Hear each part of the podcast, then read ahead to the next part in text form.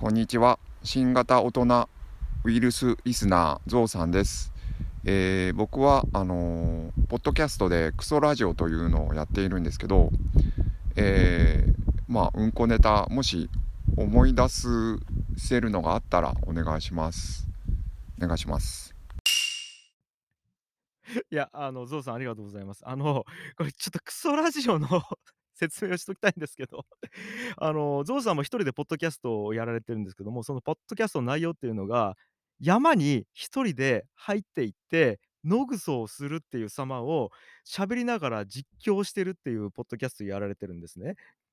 で、で、それがあの、まあ、あの iPhone のマイクで収録されてるらしいんですけど、あの、臨場感たっぷりなんですよ。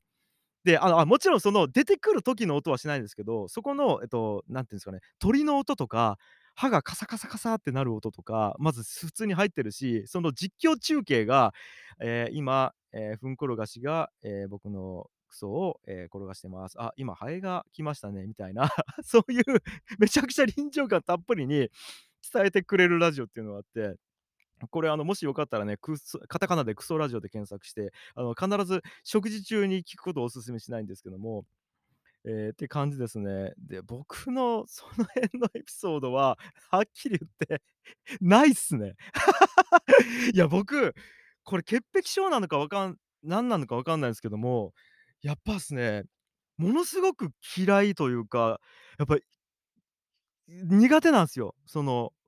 その、そっち系の汚さっていうのが。だから散らかってる系の汚さは全然大丈夫なんですけども、そっち系の汚さっていうのがめちゃくちゃきつくていや、ないんすよね。だから、なんすかね。やっぱ、ちょっとクソラジオに勝てるもんがなさすぎて、はい、すいません。この辺で、はい、あの、お茶を濁さしてください。はい、すいません。